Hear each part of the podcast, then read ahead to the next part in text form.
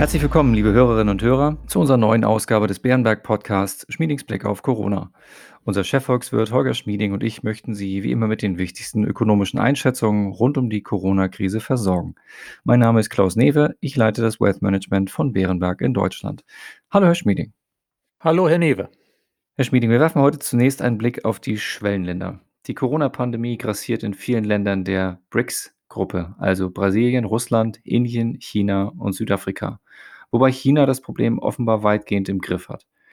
Auch Länder der MINT-Gruppe, also Mexiko, Indonesien, Nigeria und Türkei, sind besonders betroffen von hohen Corona-Fallzahlen und Covid-19-Todeszahlen.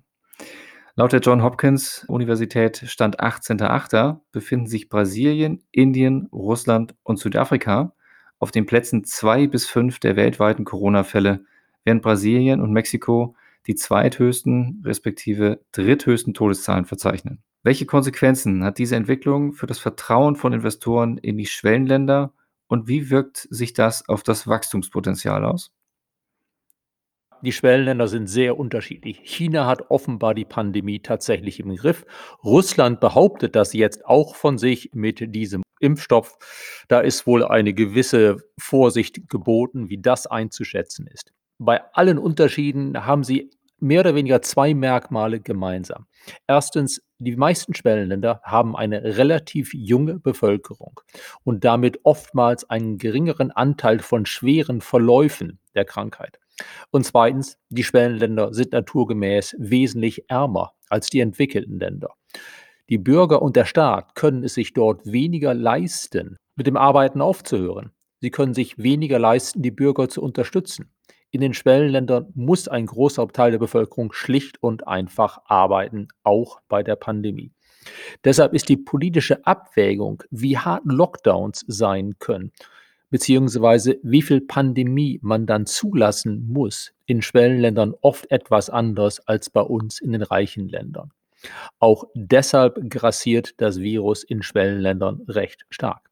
Brasilien ist mit seinem Präsidenten Bolsonaro natürlich noch einmal ein Ausreißer in die falsche Richtung. Also, wir haben tatsächlich in den Schwellenländern in vielen Fällen einen recht schweren Verlauf der Pandemie, gemessen zumindest an den Fallzahlen.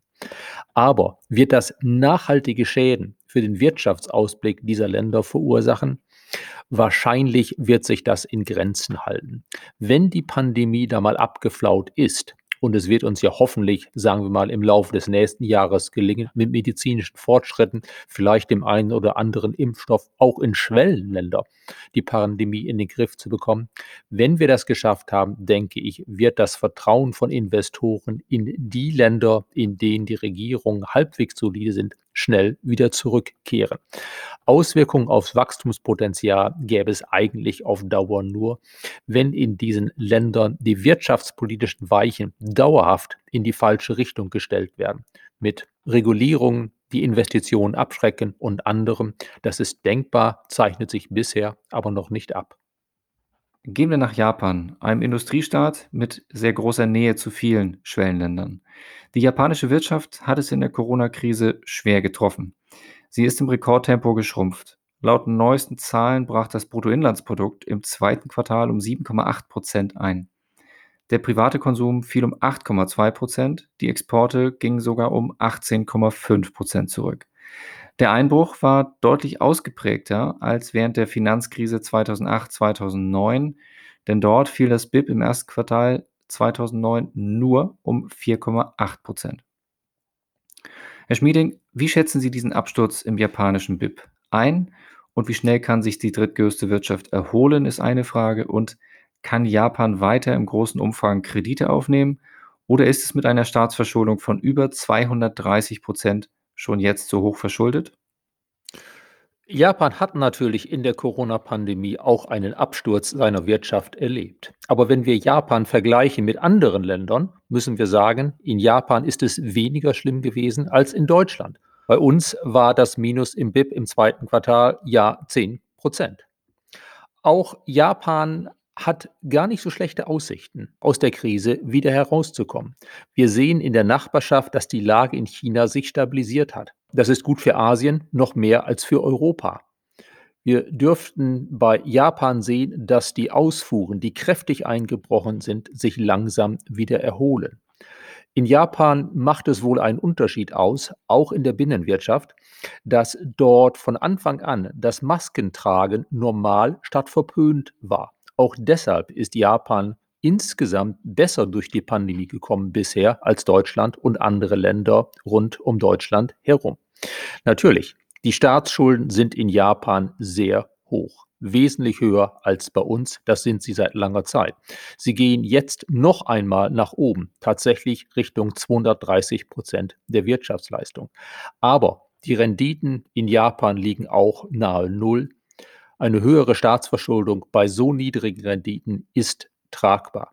Dazu kommt, dass Japan sich in diesem Jahr zwar auch Konjunkturprogramme leistet und leisten muss, aber in geringerem Umfang als Deutschland.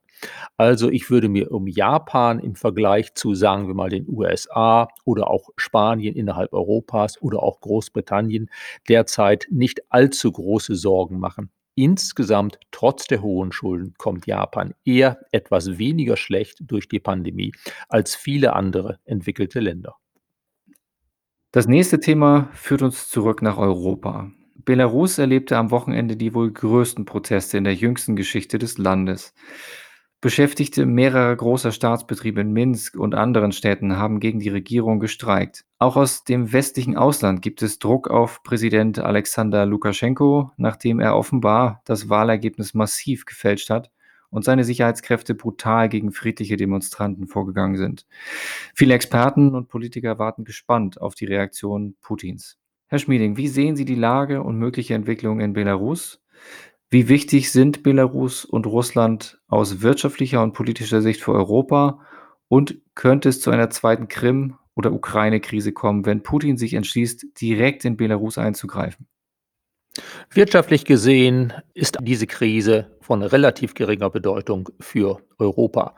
Die deutschen Ausfuhren nach Belarus machen nur 0,1 Prozent unserer Ausfuhren aus. Die Ausfuhren nach Russland sind auch nur 2 Prozent der deutschen Warenausfuhr.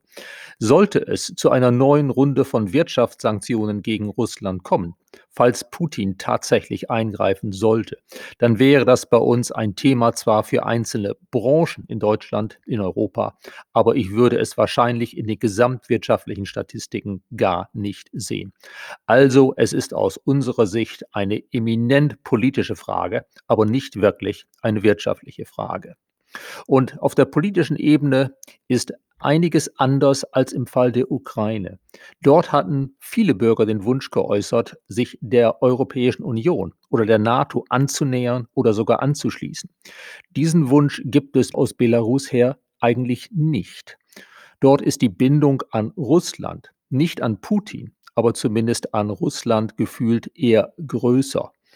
Damit sind diese großen geopolitischen Fragen, die bei der Ukraine, beim Krim-Konflikt eine Rolle spielten, im Falle Belarus eigentlich längst nicht so akut. Richtig ist bisher die Art, wie Europa reagiert, auch wenn Europa eher noch deutlicher, kräftig deutlicher werden sollte. Wir brauchen die Appelle, auf Gewalt zu verzichten, die Appelle für einen Dialog in Belarus, für freie Wahlen, beziehungsweise ein faires Auszählen der Wahlen. Wir brauchen Sanktionen gegen Stützen des Regimes, wenn das Regime sich diesen Forderungen verweigert. Ob es in Belarus gut ausgeht, ist natürlich völlig unklar. Unsere Möglichkeiten, auf das Land einzuwirken, sind gering. Aber man soll nie vergessen, Europa ist groß. In unseren Nachbarländern im Osten wünschen viele, gerade Funktionsträger der Wirtschaft, der Politik, dass sie Zugang haben zu ihrem Ferienhaus, beispielsweise an der Côte d'Azur. Also Sanktionen können wirken, Sanktionen können zumindest dazu beitragen, dass innerhalb des Regimes in Belarus vielleicht ein Nachdenken einsetzt, ob der Präsident wirklich der richtige ist und ob man nicht doch auf die Forderungen aus der eigenen Bevölkerung eingehen soll. Politisch ist das eine sehr interessante Frage. Es freut mich, dass es dieses friedliche Aufbegehren der Bevölkerung dort gibt gegen offensichtlichen massiven Wahlbetrug. Hoffen wir, dass es friedlich bleibt. Prima. Zum Schluss wenden wir uns den USA zu. Gerade haben die Demokraten auf ihrem virtuellen Parteitag Joe Biden offiziell zum Präsidentschaftskandidaten der Partei gekürt. Vergangene Woche hat er die kalifornische Senatorin Kamala Harris für den Posten der Vizepräsidentin vorgeschlagen. Die scheint ihn bisher im Wahlkampf nicht sonderlich genutzt zu haben. Lange Zeit führte Biden die Umfragen deutlich vor Trump an. Der Vorsprung hat sich verringert. In einigen wichtigen Swing States liefern sich die Kontrahenten offenbar ein Kopf-an-Kopf-Rennen. Laut CNN unterstützen 50 Prozent der befragten Wähler Biden und Kamala Harris. Auf der anderen Seite sprachen sich 46 Prozent für den jetzigen Präsidenten Trump und seinen Stellvertreter Mike Pence aus. Zum Vergleich, im Juni hatte die Umfrage noch 55 Prozent für Biden und nur 41 Prozent für Trump ergeben. Herr Schmieding, wie sehen Sie die aktuelle Lage in den USA? Stimmen die Aussagen von CNN mit anderen Umfragen und Wettbüros überein? Und was sagt Ihr Bauchgefühl zum Wahlausgang? Könnte sich das Phänomen wie bei der letzten Wahl wiederholen, als Trump knapp gewann, obwohl er in den Umfragen fast immer hinten gelegen hatte? Ja, Herr Newe, wir sehen tatsächlich, dass sich in den US-Meinungsumfragen in den letzten drei Wochen etwas bewegt hat, allerdings nicht sehr viel. Nehmen wir den Durchschnitt der Umfragen, so ist der Vorsprung von Biden auf 7,5 Prozentpunkte geschrumpft. Vor drei Wochen war er etwa 9 Prozentpunkte. Biden ist immer noch der große Favorit. An den Wettmärkten sehen wir, dass die Wahrscheinlichkeit eines Sieges von Biden am 3. November jetzt mit etwa 56,5 Prozent eingeschätzt wird. Das war vor drei Wochen 59 Prozent, während die Chance Trumps wieder Präsident zu werden, jetzt mit etwa 41 Prozent angegeben wird, nach 38 Prozent vor drei Wochen. Es ist eine gewisse Bewegung, es ist allerdings keine große Bewegung. Bis zum 3. November ist noch viel Zeit, es kann viel passieren, der Wahlausgang ist offen. Trump ist zwar ein, ich würde sagen, entschuldigen Sie den Ausdruck, grottenschlechter Präsident, aber er ist ein guter Wahlkämpfer. Andererseits kennt man Trump jetzt deutlich besser als vor vier Jahren. Die Wähler kennen ihn.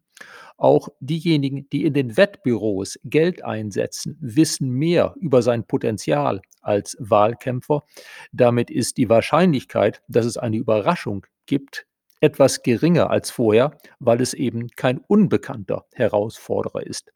Biden ist bekannt. Er ist seit langem im politischen Geschäft. Von ihm ist eigentlich in die eine oder andere Richtung im Wahlkampf keine große Überraschung zu erwarten.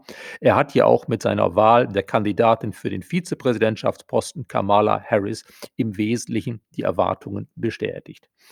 Ich würde sagen, insgesamt ist die Wahrscheinlichkeit, dass Biden neuer Präsident wird, weiterhin bei gut 60 Prozent. Aber natürlich, der Wahlausgang ist offen. Was würde ein Wechsel an der Spitze der USA für uns bedeuten? Wir hatten das schon in früheren Podcasts mal angesprochen. Grundsätzlich würde eine Administration Biden vermutlich in der Außenpolitik und der Handelspolitik eine wesentlich ruhigere Gangart haben als der absolut erratische Trump. Biden, Harris sind sicherlich keine Freihändler im klassischen Sinne. Sie neigen auch zu einem harten Vorgehen gegenüber China.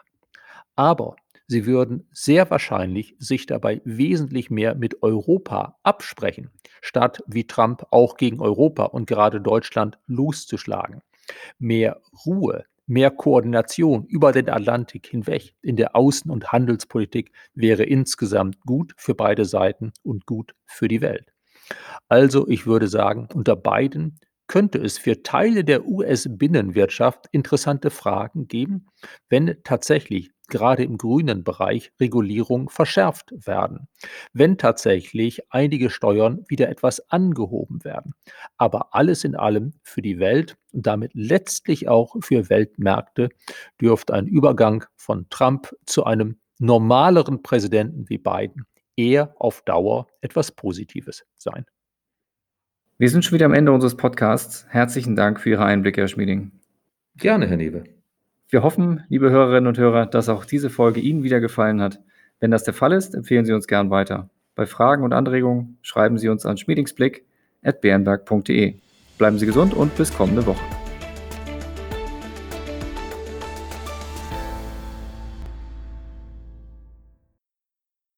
Wichtiger Hinweis: Bei dieser Information handelt es sich um eine Marketingmitteilung. Bei diesem Podcast und bei Referenzen zu Emittenten, Finanzinstrumenten oder Finanzprodukten handelt es sich nicht um eine Anlagestrategieempfehlung im Sinne des Artikels 3 Absatz 1 Nummer 34 der Verordnung EU Nummer 596-2014 oder um eine Anlageempfehlung im Sinne des Artikels 3 Absatz 1 Nummer 35 der Verordnung EU Nummer 596-2014 jeweils in Verbindung mit 85 Absatz 1 WPHG. Als Marketingmitteilung genügt diese Information nicht allen gesetzlichen Anforderungen zur Gewährleistung der Unvoreingenommenheit von Anlageempfehlungen und Anlagestrategieempfehlungen und unterliegt keinem Verbot des Handelns vor der Veröffentlichung von Anlageempfehlungen und Anlagestrategieempfehlungen. Diese Information soll Ihnen Gelegenheit geben, sich selbst ein Bild über eine Anlagemöglichkeit zu machen. Es ersetzt jedoch keine rechtliche, steuerliche oder individuelle finanzielle Beratung. Ihre Anlagenziele sowie Ihre persönlichen und wirtschaftlichen Verhältnisse wurden ebenfalls nicht berücksichtigt. Wir weisen daher ausdrücklich darauf hin, dass diese Information keine individuelle Anlageberatung Beratung darstellt. Eventuell beschriebene Produkte oder Wertpapiere sind möglicherweise nicht in allen Ländern oder nur bestimmten Anlagekategorien zum Erwerb verfügbar.